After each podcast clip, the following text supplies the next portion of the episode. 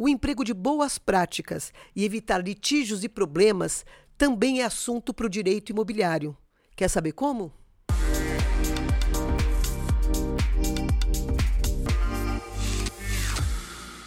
Olá, tudo bem? E hoje o nosso LunaCast está trazendo para uma conversa super especial a doutora Vanessa Tavares Lois, advogada e empreendedora que transita de forma muito abrangente no mercado imobiliário e é com ela que a gente vai começar essa conversa. Tudo bom, Vanessa?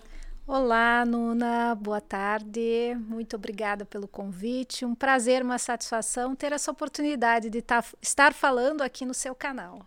Olha, eu te agradeço. Foi um contato meio inusitado, né? A é gente é não se conhece pessoalmente.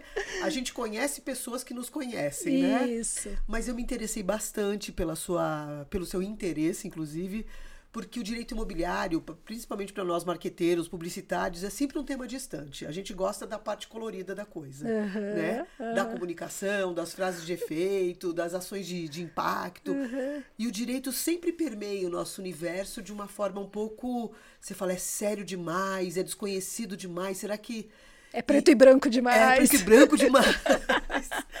então, achei muito legal a oportunidade de estar com você. E só pela nossa conversa aqui de, de bastidores, né? Já deu para entender o tamanho do teu alcance e o teu conhecimento na área. Então, estou muito feliz. Essa conversa com certeza aí vai render frutos para todo mundo que estiver nos, nos assistindo. Ah, é o que eu espero, né? Como eu disse, mais uma vez agradeço o convite, a oportunidade que você me deu, né? Mesmo não me conhecendo, chego eu lá, né? Propondo e você abre os braços e me acolhe. E espero, como você disse, que seja produtiva a nossa conversa para você me conhecer um pouco, né? Sim. E para quem estiver nos ouvindo e acompanhando esse podcast também poder me conhecer e poder, entender um pouquinho mais no mercado imobiliário. Legal. Então, assim, eu sempre começo mesmo pela história das pessoas, que acho uhum. que tudo começa com uma grande história. É. E geralmente essa grande história é a nossa, né? Sim. A gente conhece outras, mas a nossa uhum. é, tem esse, esse valor né, na nossa trajetória e tal. Fala um pouco, como é que você chegou nesse lugar que você está ocupando hoje? Pois é. Então, Nuna, tudo. É, eu me formei em direito, né? Sempre, sempre fui uma boa aluna, dedicada. Fiz uma pós-graduação em direito tributário e processo tributário. Durante a pós-graduação, o coordenador do curso me chamou para trabalhar com ele, né? tive essa oportunidade e aí ingressei num escritório de advocacia renomado, conhecido aqui no Sul Brasil. E lá fiquei por 20 anos, né? Cheguei, a estrutura tinha três anos e aí, né, depois de 22 anos eu, eu saí e isso aconteceu bem na pandemia, né? A pandemia, apesar de, né, de todos os seus aspectos negativos, não tenho dúvida que ela trouxe para muitos uma, uma mudada de mentalidade, outras oportunidades, né? E exatamente foi isso que aconteceu comigo. É, já na minha advocacia, quando eu integrava esse escritório, a minha atuação sempre foi muito voltada para a área do contencioso, né, para a área do litígio, e tive a oportunidade de atender, na época, a parte imobiliária, atendendo grandes incorporadoras, né, uma delas uma incorporadora de São Paulo, que veio para cá. Então, eu tinha uma atuação muito grande na área do contencioso para essa incorporadora, né, atendendo as demandas, as mais corriqueiras, a gente vai estar tá falando aí anos de 2008, 2009, aí depois vem um pouquinho 2015, né, o boom, atraso na entrega de obra, aquelas discussões que a, que, que a gente vivenciou naquela época, né, problemas de vícios construtivos, e aí sempre tive uma atuação especificamente em medidas em questões jurídicas atendendo as incorporadoras, né? E nesse processo isso é, trouxe uma bagagem, um conhecimento muito grande, né? E que me possibilitou hoje transitar nas duas esferas que a gente chama, tanto continuando atendendo a parte do contencioso, do litigioso, mas acima de tudo atendendo agora também a parte consultiva. E quais são as demandas é, dessas construtoras, dessas imobiliárias que você atende hoje? Onde é que estão as demandas do, jurídicas desses clientes que você atende hoje? Pois é. é. E aí, pegando um gancho justamente naquilo que você falou, dentro da minha expertise, diante dessa experiência de lidar com a parte do contencioso, das demandas judiciais. Deixa eu perguntar, porque muita gente é leiga também. O que, que é contencioso? Desculpa a ignorância, mas vai me, vai me traduzindo esses, esse advoguês aí esse que a gente precisa entender. preto e branco, é. né? Vamos deixar ele colorido. Por favor. Então, o que significa o contencioso ou litigioso? Justamente são as é, ações judiciais, né? As brigas na justiça, vamos assim tá. chamar, né? Uhum. Então, e aí eu venho é, desse, dessa atuação. Mas essa atuação, que me trouxe uma grande bagagem, me faz olhar de uma forma diferente para o outro lado, para o momento anterior, que é justamente antes da briga, antes da disputa, que é justamente a atuação na parte do consultivo e do preventivo, né? E o quanto é importante. Então aí eu tenho o cenário da briga, mas também, também, eu consigo vai... transitar agora uhum. no consultivo, no preventivo, para poder dar orientação. E aí, especificamente em relação à sua pergunta, né? Qual, qual é o que, que a gente tem hoje?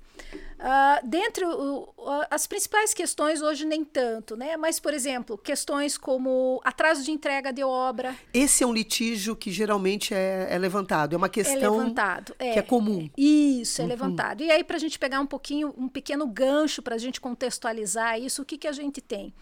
É, normalmente, na prática, as incorporadoras, quando fazem os compromissos de compra e venda dos imóveis na planta, né, ele vai estabelecer um prazo de entrega do empreendimento e ali ele vai dar um prazo de carência de X meses para poder fazer a entrega. Expirado esse prazo do prazo de carência, é que começa a gerar a possibilidade do adquirente da, da unidade fazer algum tipo de reclamação.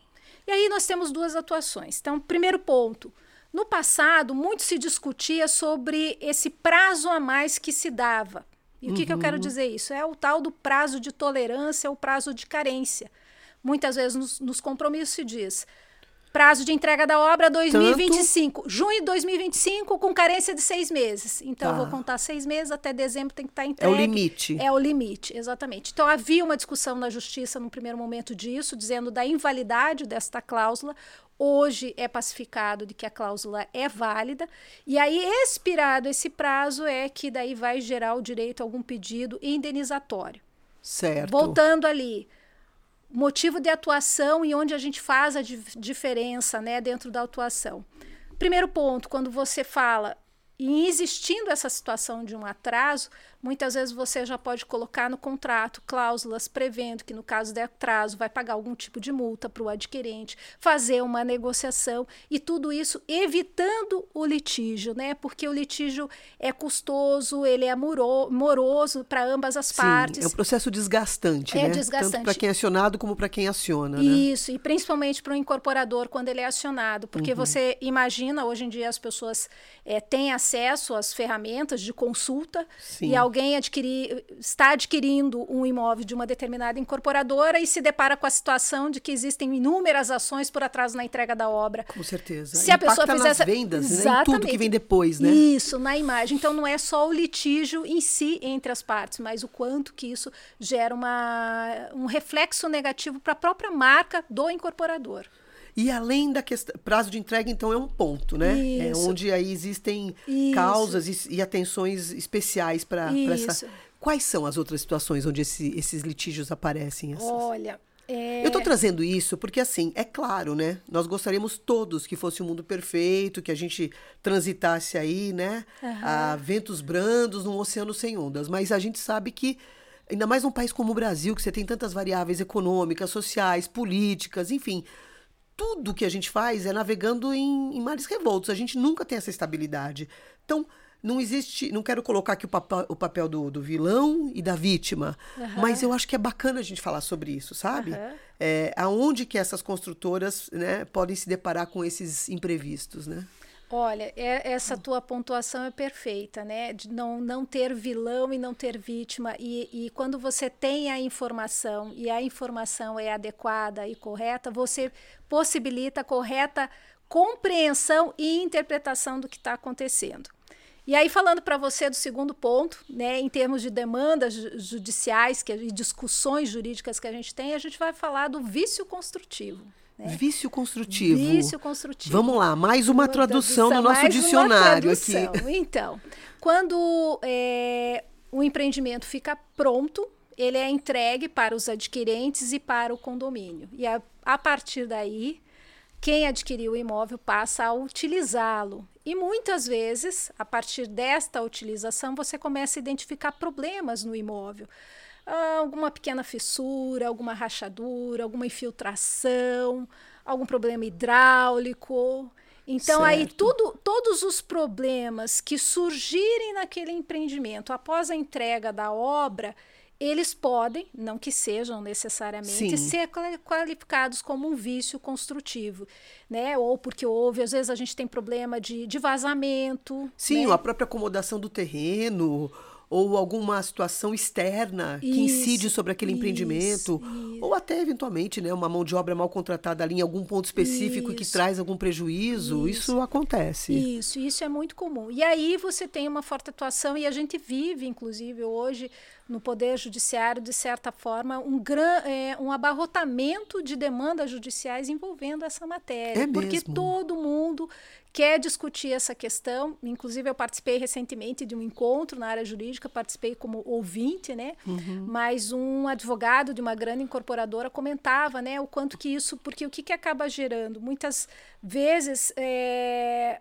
determinados advogados é, conversam com moradores de prédios, né? Uhum. É, induzindo, de certa forma, a litigar, a promover ações judiciais e que muitas vezes, necessariamente, não há fundamento jurídico para aquela ação judicial, né? Então, você é uma advocacia que a gente chama de massa, né? um grande número de ações, e às vezes discutindo questões até que não, não fazem parte, demandando pela existência de um vício construtivo onde efetivamente não há. Como, por exemplo, assim como você mesmo, enquanto a leiga, me disse: uhum. olha, existem questões que são próprias da acomodação do terreno. Então, toda Sim. vez que você é, identifica algum problema na obra, pós-obra, vamos assim dizer, necessariamente a responsabilidade não é do incorporador.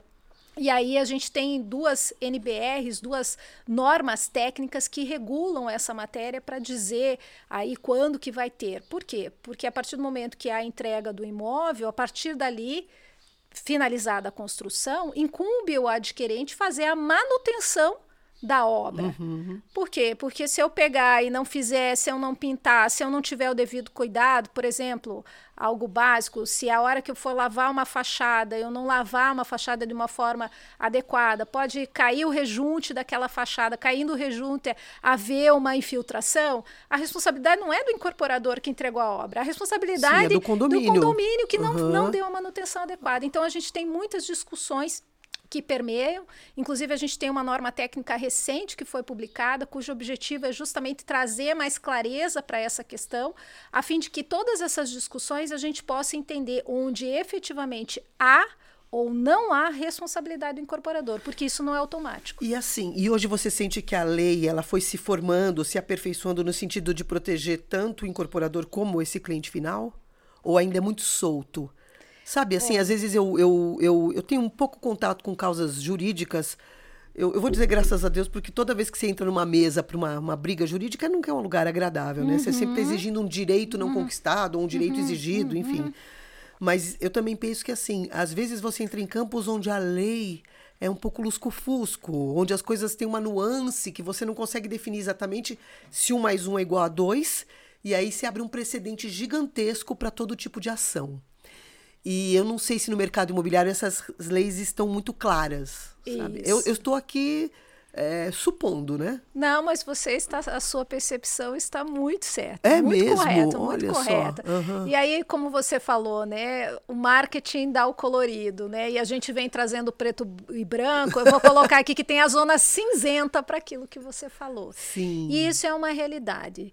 Quando você me faz a pergunta se isso reflete no, no, na esfera, né, é mais o adquirente, o consumidor final, vamos assim chamar, ou incorporador, a gente, eu diria quase que hoje, em muitas situações, você é, encontra o poder judiciário pendendo para o consumidor, para o adquirente. Uhum. Né?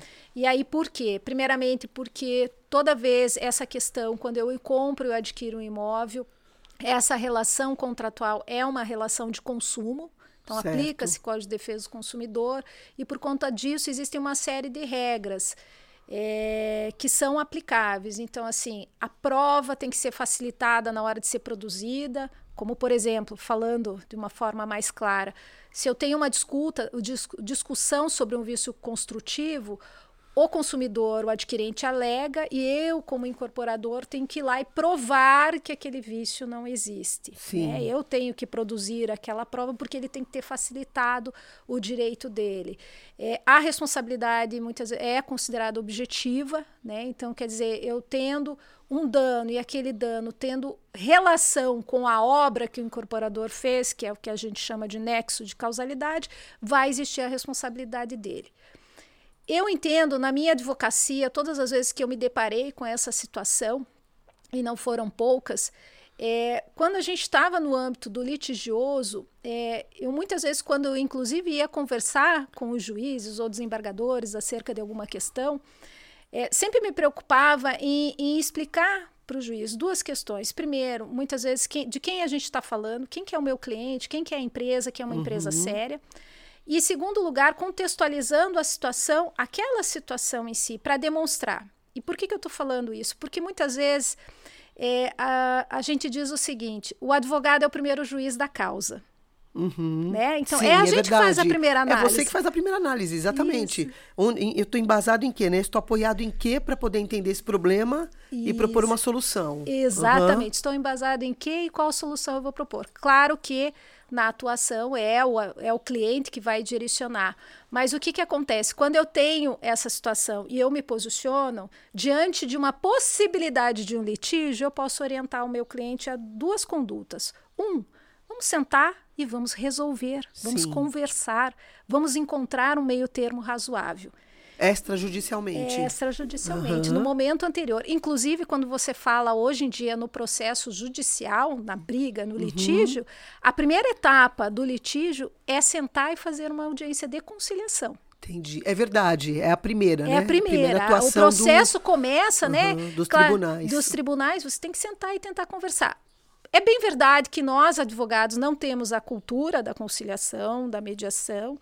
Eu diria que isso é algo ainda recente, é novo, a gente não está habituado a isso, até porque na faculdade a gente não é orientado. Hoje, eu diria que neste momento, para os profissionais, inclusive, o pessoal fala bastante mediação de conflitos, uhum. da importância.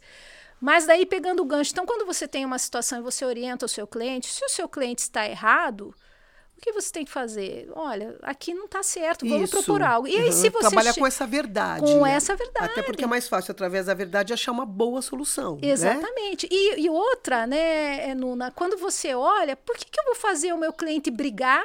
Num processo que ele, ele já começa perdendo e que o prejuízo dele pode ser maior. Com certeza. Né? Então vamos uhum. dizer lá, vício construtivo. Tem o vício? Tem. Tem o problema? Tem. Uhum. Então é o seguinte, é, para que, que eu vou entrar, esperar outra parte entrar com o processo, Sim. fazer uma série de pedidos indenizatórios, pagar uma perícia para no final ser condenado se eu já sei aqui? Não é mais fácil sentar e conversar? Isso, vamos achar um meio termo aí. Vamos achar um meio termo. Uhum. Agora, só que daí a gente tem uma realidade que é aquilo que eu te falei do grande volume de demandas judiciais envolvendo hum. a questão de vício construtivo. E por quê? O que, que teve? Teve um boom imobiliário, muita construção, pouca mão de obra qualificada, é, ou o brasileiro, ou as pessoas, né? Eu acho que o brasileiro e o americano mais que o brasileiro tem essa demanda jurídica, né? Eu sinto que às vezes assim, o, parece que em alguns negócios as pessoas já entram já tentando olhar no minuto seguinte a oportunidade. A oportunidade, exatamente, de ganhar uma ação, de ganhar um, né, um dinheiro. Opa, olha aqui, tem uma. É, é, eu acho que tem uma vocação aí, né? Do, do, tem. do brasileiro. O americano tem muito isso de ser indenizado por alguma coisa isso. que, ok, às vezes é real, mas às vezes é meio inventada. Você olha aquilo e fala, será? Olha bem, hein? Não é, não é um dinheirinho fácil aí que tá. Eu tô trazendo uma coisa polêmica, mas é porque eu percebo um pouco esse, esse nosso caráter, assim, como tu, população de Claro, né? Tem empresas que realmente são responsáveis pelos danos que causam, mas também tem gente que fica procurando, né? Um pelinho Isso. aí na. Uma agulhinha no palheiro. Opa! É, olha, uma oportunidade. Isso. Nuna, mais uma vez perfeita a tua colocação. Olha isso é só, é real. Hein? A gente nem se conhece pois direito. É. Pois é, já tô A tua percepção tá certa. E é exatamente isso, né? Eu, eu vou, vou citar aqui um caso bem emblemático que eu tive. É, tinha um empreendimento de um cliente, é, incorporador, ele tinha entregue as unidades lá em Ponta Grossa. E aí, é, os adquirentes começaram a reclamar do empreendimento. Ah, tem problema aqui, tem problema lá, nas áreas comuns, nas áreas é, privativas dos apartamentos. Como o empreendimento era financiado Caixa Econômica, né, a Caixa abre, nesses casos, uma oportunidade de conciliação. Então, nós fomos chamados lá para tentar fazer um acordo. E aí, exatamente como eu te falei, o que, que eu orientei o meu cliente? Eu disse assim: o que, que tem de problema? Isso, isso, isso, isso. Uhum. Tá, desses quatro, o que, que é realmente problema? Ó, aqui realmente deu um problema por causa da tinta que foi usada, aqui deu isso. Ó, mas esses dois não são problemas meus. Uhum. E eu vou te dar um exemplo, assim, que não precisa nem, nem ser técnico para entender. Sim. O empreendimento tinha sido entregue há mais de um ano e toda a grama que tinha sido plantada morreu. Morreu por quê? Nossa! Porque... Até porque o nosso clima é estável, né? Pois é, então. É algo que você essa grama vai durar durante 10 anos, isso, porque a gente tem uma coisa isso, previsível, né? isso. né? Então, para você Não, ter noção, é daí contextualizando hein? disso que você falou das coisas, né, inventadas, e aí tinha essa situação. É, a Mas empresa... qual que era a exigência? Trocar a grama? Isso, queria que ah. plantasse tudo de novo, né? Uau. E aí o meu cliente se posicionou e disse: olha, aquilo que realmente é problema meu, eu faço. Em alguns pontos disse: aqui eu vou, eu vou fazer uma concessão e vou fazer, eu vou, né, Tudo bem, eu vou plantar você. a grama. Eu vou plantar a grama. É, Depois de um ano ele vai ter que plantar de novo. E, não, é. não, pois é. Aí a gente, amarrou, a gente amarrou bem no acordo. Uh -uh. E aí o que, que aconteceu? É, havia um, um, profissional, né, alguém que estava encabeçando aquela situação e instigando as pessoas a entrarem com as ações judiciais, uhum. a ponto de é, o, a, o incorporador ele tinha um advogado, um jurídico interno, uhum. e essa advogada acabou recebendo um e-mail em que ela foi copiada de uma forma equivocada, Sim. em que eh, um profissional orientava aos adquirentes a não fazerem acordo com o meu cliente, porque não fazendo acordo com o cliente, entrariam com uma ação judicial e os adquirentes conseguiriam uma indenização por danos morais. Uau! Entendeu? Então, esse era o real. O objetivo não era Sim. resolver o problema, era uma causa indenizatória por algo totalmente subjetivo, né? Exatamente. Que não passava pela grama, nem pelo isso, vazamento, mas por uma, uma ofensa inexistente que se configurava como um problema isso, que tinha que ser remunerado financeiramente. Isso, isso. E aí uma questão, que nem você falou, o problema pode existir e, e, e por isso que existe pós-obra na incorporação. Sim, verdade. Porque vão, vão existir, vão existir, não, tem, é. não existe. Durante um ano, acho que a, a construtora fica muito atenta. Eu Isso. vejo meus clientes, né? Uhum. Opa, tem um pós-venda, um pós-obra, e você tem aí um acompanhamento. Isso. Eu tenho até clientes que moram nas obras que fazem. Sim, sim. Eu não sei se eu sim, recomendo, sim. mas tem alguns que. É, porque daí todo mundo chama o engenheiro, né? Chama o engenheiro, chama o engenheiro. Ele não conta né? para ninguém, mas ele mora na cobertura, enfim. Mas para você ter ideia, né? Então, assim, a, a, pretensão não era resolver um problema que havia ocorrido na obra e, e ter o seu imóvel adequado. Uhum. Era muito além disso, era evitar que o problema fosse resolvido para que isso pudesse gerar um direito a uma indenização. Uhum. Até na época eu fiz algo bem inusitado e entrei com uma ação judicial em nome da incorporadora contra os adquirentes das unidades que estavam fazendo a reclamação. Uau! Com o fundamento de que é, existe uma disposição no Código de Defesa do Consumidor que diz o seguinte: que quando um bem apresentar um defeito, o consumidor faz a reclamação e feita a reclamação, ele tem, o fornecedor tem 30 um dias para arrumar.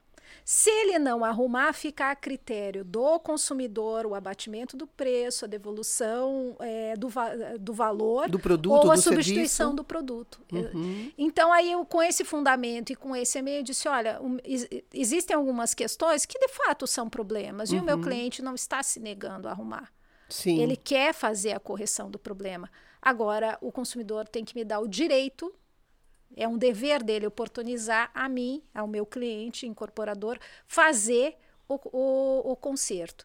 E aí nessa na época, né, foi muito hilário porque eu fui conversar com, com, com os juízes a respeito, né, expor o processo. Sim. Foi designada uma audiência de conciliação e eu coloquei na minha ação que o objetivo deles, na verdade, era evitar que o problema fosse sanado para pedir os danos morais. E como é que essa ação terminou? Qual foi o final então, dessa história? Houve, houve algo, um, um, efeito muito. Uma das eu entrei com duas ações agrupando, né? É, uhum. Para não, não entrar 30 ações, então eu fiz Sim. dois grupos de de 15, 15 uh, réus, né? Uhum. E aí, numa delas, o juiz não acolheu a minha ação, acabei perdendo, né? Ele disse que não, não tinha fundamento o meu pedido, né? Uhum. Mas uma outra eu tive a ação acolhida, a juíza designou uma audiência de conciliação, a gente foi para uma audiência de conciliação e foi muito engraçado porque é, um adquirente se posicionou, tinha contratado um advogado que não e era foram esse. todos os adquirentes? Não, não foi um só? Não, não, uma sala cheia, tipo cheia. 15, os 16 isso, que tinha isso, processado estavam ali para junto com seus advogados. Uau, não tinha nem gente para entrar boa, na sala. Nem Ai, eu queria estar tá ali, uma mosquinha, olhando só, né?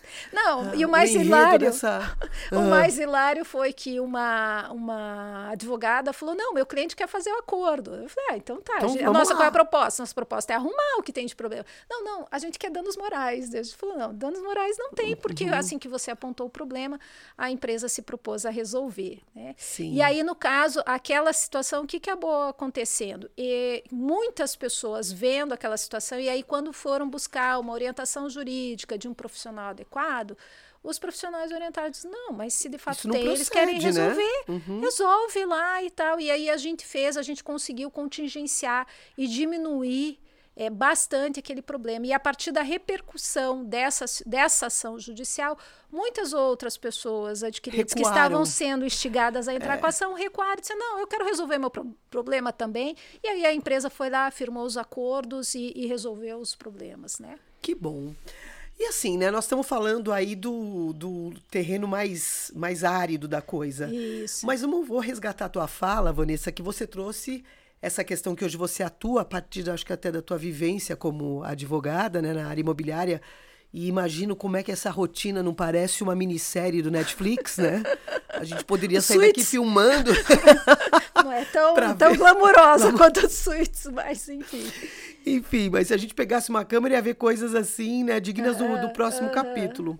Mas você foi para a solucionática da coisa, né, do preventivo. Então, Isso. tá, para não chegar aqui, eu vou propor para o mercado um, um, serviço, uma expertise, um, um conhecimento, né, um know-how que possa é, trazer para essas empresas algo que vá prevenir lá na frente. Do que, que nós estamos falando aqui? Então, é, vamos lá, quando você fala é, na parte do preventivo e na parte do consultivo, pegando o gancho, vícios construtivos, né? É o que é o problema aí. Então, hoje a gente tem as duas normas técnicas que regem a matéria, e essas norma normas técnicas elas fornecem uma série de orientações para que o incorporador preste as devidas informações para os adquirentes, a fim de evitar problema lá na frente. Então, a gente presta essa assessoria neste momento, na, na hora em que eu estou é, fazendo os contratos, e aí eu vou fazer as amarras, as explicações, eu vou orientar o meu cliente a prestar as informações adequadas, a fim de que, se lá na frente tiver algum problema, a gente prestou o dever, a gente informou o cliente. É, aí, num segundo momento, então, isso é uma, uma assessoria consultiva, né? Uhum. E aí, num uhum. segundo momento, a nossa atuação também vem quando existe aquele litígio, e aí a gente vai fazer a mediação, a gente vai sentar e a gente vai conversar, a gente vai orientar. É, eu tive um caso de um, de um cliente que teve um problema de vício construtivo, e o cliente foi lá, uma empresa seríssima, um incorporador seríssimo, e disse: Sim. Não, eu vou atender e ele foi lá e promoveu, tinha que trocar uma parte do piso do empreendimento, do, do imóvel, né, do, uhum. do, apartamento. Foi lá, trocou tudo, pagou tudo que tinha que pagar e a situação foi resolvida. E isso não gerou uma demanda judicial, um litígio, né? É, e acho que até reverbera de uma forma ainda mais potente, né? Porque se você tem uma empresa que enfrenta com você algum tipo de, vamos dizer, de revés, isso acontece na agência, né? Às vezes acontecem coisas que fogem, fogem do nosso Sim. controle e que podem trazer algum tipo de prejuízo para aquele cliente. Uhum. Mas eu confesso que quando a gente diz para esse cliente, né, não uhum. só no, no, no, dia a dia, mas nas atitudes que você vai tomando, nos, uhum. nos, nos, prejuízos que você vai assumindo junto, né, falou, ah, pera aí que a gente se corresponsabiliza. Uhum. É, isso fortalece, não tem como, né? Fortalece. Te fortalece como profissional, como empresa, e fala assim, é casamento, né? Na saúde e na doença, na tristeza e na alegria, na riqueza e na pobreza. Então, a gente acaba assumindo esses lugares. Opa, peraí, isso aqui eu entendo que a gente teve a nossa participação. Então, também desmistificar um pouco esse lugar do erro, daquilo uhum. que pode gerar algum tipo de uhum. conflito, porque às vezes do conflito dependendo da forma como ele for gerido, né? Isso se transforma num vínculo de confiança muito Sim, forte, né? sim, e as sim. pessoas não, às vezes não enxergam esse lado que é potente para uma, É, uma empresa junto com seus clientes, né? É, isso é, é, bem verdade. E quando você vê essa situação, até quando você fala na, na redação dos contratos, né? Hoje em dia você buscar redações que sejam mais amigáveis para o cliente, né? Que, que seja de fácil entendimento. É um conjunto de coisas, de posturas que apesar da zona preto e branco do direito, né? Eu Eu te adorei, assustei né? com eu adorei. isso. Não, por- porque eu acho que isso Sim. ilustra bem, né? Mas olha, eu vou te falar, até a gente, eu, eu falo que a gente vem dessa matriz, né, mais orgânica, mais eh, humanizada, vamos dizer. Mas a gente também precisa ter os acordos muito amarrados, né? Não tem como, Sim. porque a comunicação ela é muito frágil, Uhum. né? Ela pode ficar, tornar tudo muito vulnerável. Por isso que a advocacia está aí, né? É, é, é.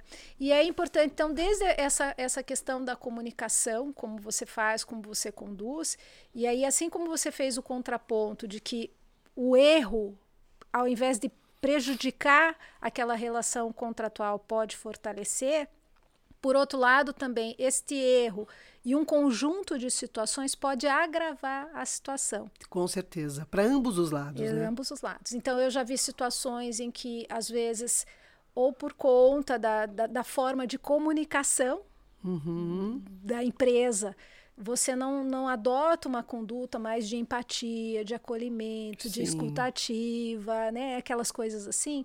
Então você vai gerando, e aí daqui a pouco a, a, a questão O conflito transcende. tá gigante, né? Isso, e o, o conflito transfe- eh, transcende a esfera patrimonial, né? Ele vai para aquela coisa pessoal. Né? Sim, porque você tem que lidar com sentimentos que, vamos dizer, contaminam a situação e a gente aí como como seres viventes e com Sim.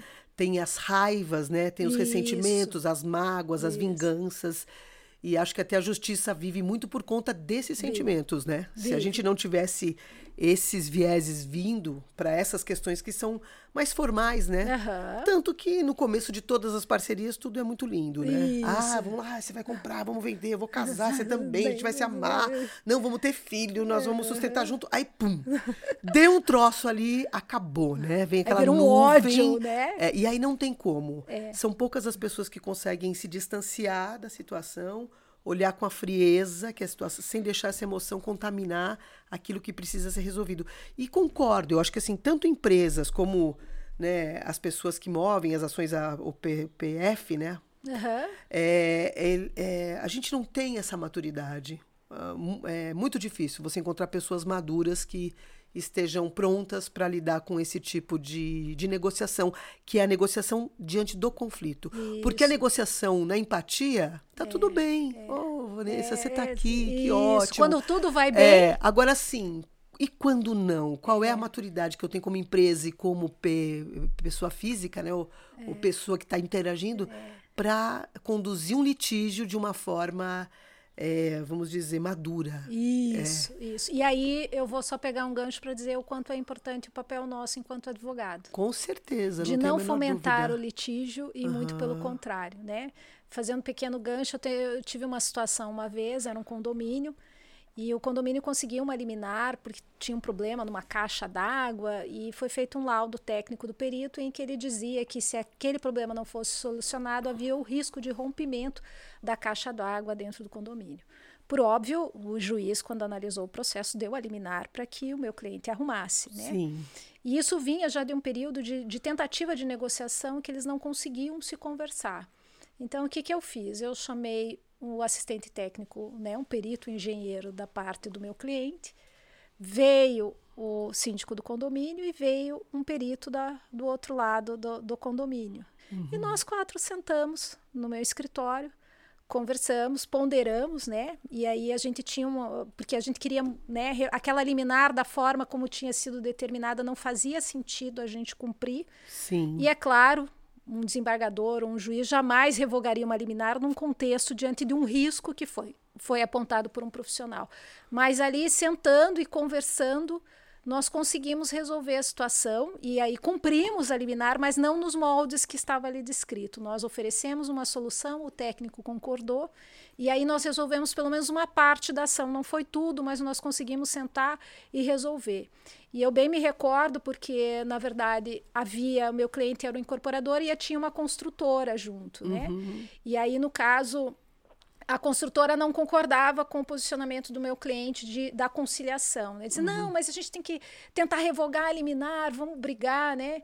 E ele não consegui... aí eles entraram com o recurso, eles não conseguiram revogar, eliminar, né? Uhum. Eu não foquei tanto no recurso, eu foquei em resolver o problema. Sim, e a gente conseguiu na conciliação, e a gente conseguiu resolver. E aí principalmente quando você fala na incorporação, que é atendimento pós-obra, né? Essas situações, quando você vai lá e dentro desse erro resolve, apesar de uma situação traumática já que já havia uma ação judicial, Sim. quando você consegue resolver, você às vezes consegue resgatar, não, mas espera lá, vamos achar um meio termo, vamos conversar. E isso daí é muito das pessoas, e de novo, o advogado, quando a gente chega no momento, a gente é chamado no momento que está instaurado o conflito. Ou a gente risca o palito é de fósforo e deixa o circo pegar fogo. ou vai lá e uma mangueira e vamos apaziguar, né? Como diz um amigo uhum. meu, ou bota fogo no parquinho.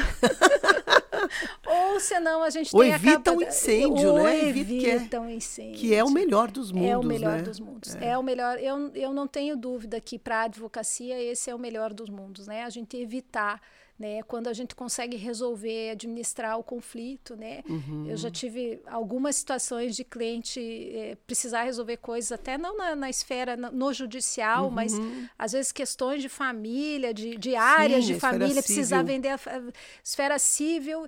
Ah, eu não consigo. Não, vamos lá, conversa, ajusta daqui, arruma de lá, vai aqui. Aí quando você resolve, eu tenho uma cliente, foi muito engraçado que é, eu a atendi durante o período da pandemia.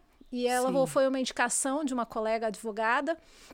Ela mora em São Paulo, no interior de São Paulo. Tinha uma questão lá que há anos ela não resolvia. E essa minha amiga disse assim: ó, fala com a Beth, fala com a Vanessa lá, que a Vanessa vai te ajudar. Vai né? resolver. Né? Pois é. é. E aí foi, né, foi bem isso. Eu consegui também tive, de certa forma, sorte, porque cheguei no momento que todo mundo já estava cansado daquela discussão. Sim, porque gera um desgaste, é. né? E é, aí eu fui aparando as arestas ali, nós fizemos, fizemos um acordo, ela conseguiu resolver aquela situação, aí até bem me lembro, ela falou, olha, vamos, vamos marcar uma, uma call pra gente comemorar. E a gente com vinho lá, então, e se tornou minha amiga, né? Que bacana. Hoje é uma pessoa bacana e resolvi um problema dela sem a gente Sim. precisar do Poder Judiciário. Olha, Vanessa, eu vou ter que caminhar para os finalmente, porque essa conversa ela é inesgotável, né? Parece eu que acho que a gente, eu acho que a gente tem assim, a ponta do iceberg que nós só começamos a tatear. Isso. Até já faço o convite no que vem, né? Nós vamos voltar com os programas. É, eu quero muito chamar você aqui para a gente tratar de outras questões. Ótimo. Você sabe que me ocorreu agora uma coisa que eu vejo muito no dia a dia da, da Nuna, né? Eu já estou nesse mercado há 20 anos, mas a gente tem também essa questão sucessória, né? Uhum. É, então, assim, das, das, das dinâmicas familiares e, e da passagem do poder desses pais para esses filhos e como é que isso se dá, e se vocês também olham para esse lugar, sim, que sim. é um pouco cível, mas é também do direito imobiliário. Uhum. E eu acho que esse mercado tem muito essa, essa tem. característica, né? Tem, Não é tem. é como uma indústria que você chama um CEO de fora e que vem com um conhecimento de Harvard. Geralmente é o filho que fez Harvard, que fez Oxford, e vem para a empresa do pai e vai, e vai tentar gerar isso. E, eu acho que é um tema muito interessante, é, né? É. Porque mexe com. Nossa, mexe com tudo, é. né? Com afetos, com família, com Isso. negócios, com futuro, com passado. E, e dentre outras coisas, imagina, mais outro, outros milhões de, de pontos aí que a gente pode levantar. É um é, mercado muito rico, é, né? É, o tema é muito bom. Esse uhum. tema que uhum. você falou merece Já deu vontade um momento. de começar já a conversar. Deu, já deu. Eu escrevi numa né? coluna, eu tenho uma revista que eu tenho uma coluna, é, e aí eu escrevi sobre, sobre esse tema, inclusive com o título Planejamento Sucessório, um ato de amor. Ai, né? que massa, que lindo né? Então, título. dando um uhum. enfoque diferente, né? Não um enfoque, como que você estrutura essa operação, Sim. justamente por aquilo Colocou que você um falou. pouquinho de cor no, no preto do branco. No preto do branco, é, né? Isso. E o quanto isso necessita de cor. Esse, esse é um tema que necessita de cor, porque ele, ele precisa de uma compreensão adequada para as pessoas é, tomarem ou atuarem da forma adequada, porque senão você não sai do lugar, né? Porque Sim. mexe ali com a parte do emocional. Né? É, de forma profunda. Exatamente. E para fechar, eu queria que você dissesse alguma coisa assim, já que estamos falando com o mercado imobiliário, deixa um recado para esse mercado do teu ponto de vista, né, da questão das leis, do direito. Se você tiver que dizer alguma coisa para o mercado que está aí, né, que não para, que é sempre dinâmico, entra a pandemia, sai a pandemia, entra o governo. A gente tem essa característica de, de sempre emergir, submergir e nunca morrer, né? Uhum. Fala para nós um pouco aí, o que, ah. que você ah. gostaria de, de dizer para essa pessoal. turma? então vamos lá. Eu, um dos maiores, o maior PIB, né? Acredito que responsável pela maior parte do PIB é o mercado imobiliário, né? Ele é pujante, ele sempre está, né? apesar dos altos e baixos, vai vir a bolha, não vai vir a bolha, libera taxa de juros altas, né? Sim. Como é que a gente resolve isso? Mas eu, eu vejo o seguinte, que a, a linha e o caminho, quando a gente está falando em negócios imobiliários, né? É, e especificamente a atuação, né, do, do, uma assessoria jurídica nesse ponto, é, focaria em dois, duas questões: a importância da área do preventivo e da parte do consultivo, né? Certo. Primeiramente o consultivo, né? Você ter a ciência, você ter a informação, porque apesar é, da lei, é, ninguém pode dizer alegar desconhecimento da lei para se eximir da, da sua responsabilidade. O Sim. quanto isso é importante.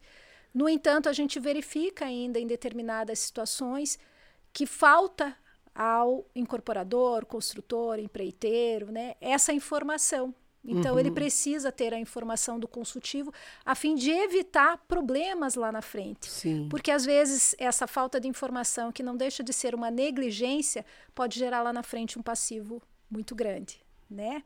Eu vou só dar um tenho dois minutinhos para fazer um pequeno parênteses aí. Você tem 30 segundos. Ah, então é o seguinte. Então eu vou encerrar aqui, vou deixar. Mas faz o seguinte, deixa o teu contato. Eu acho tá que assim, bom. com certeza essa conversa vai despertar o interesse de, nossa, quem estiver nos ouvindo que está na incorporação e na construção, se eu estivesse nesse lugar, eu ia querer marcar um café com você na semana que vem, Ótimo, entendeu? Obrigada. Então, é, porque acho que muitas empresas já conhecem, já estão nesse lugar mas a gente transita entre pequenos e médios construtores que desconhecem completamente isso, esse universo. Isso, é isso é real. Isso. Ou aquele empreiteiro que virou construtor, ou aquele cara que vem de uma outra área e vira construtor.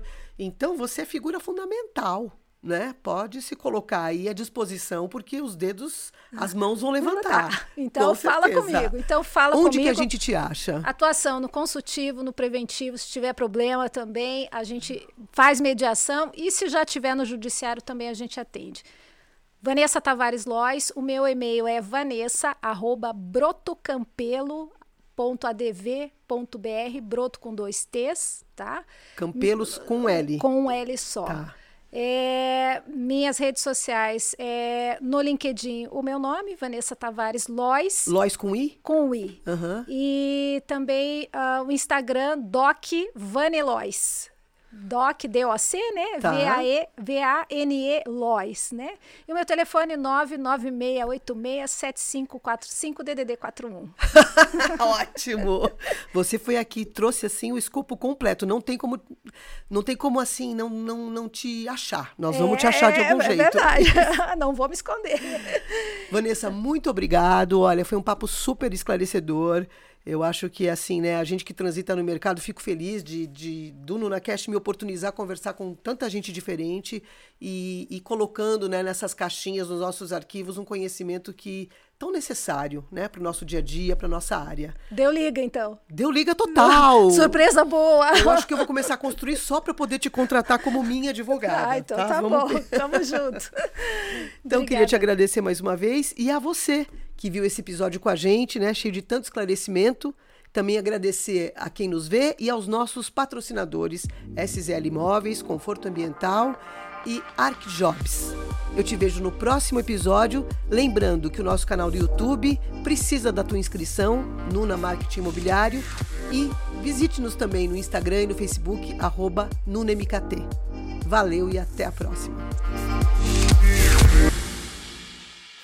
Este podcast foi gravado e editado pela Insólito Produções. Contamos sua história com arte.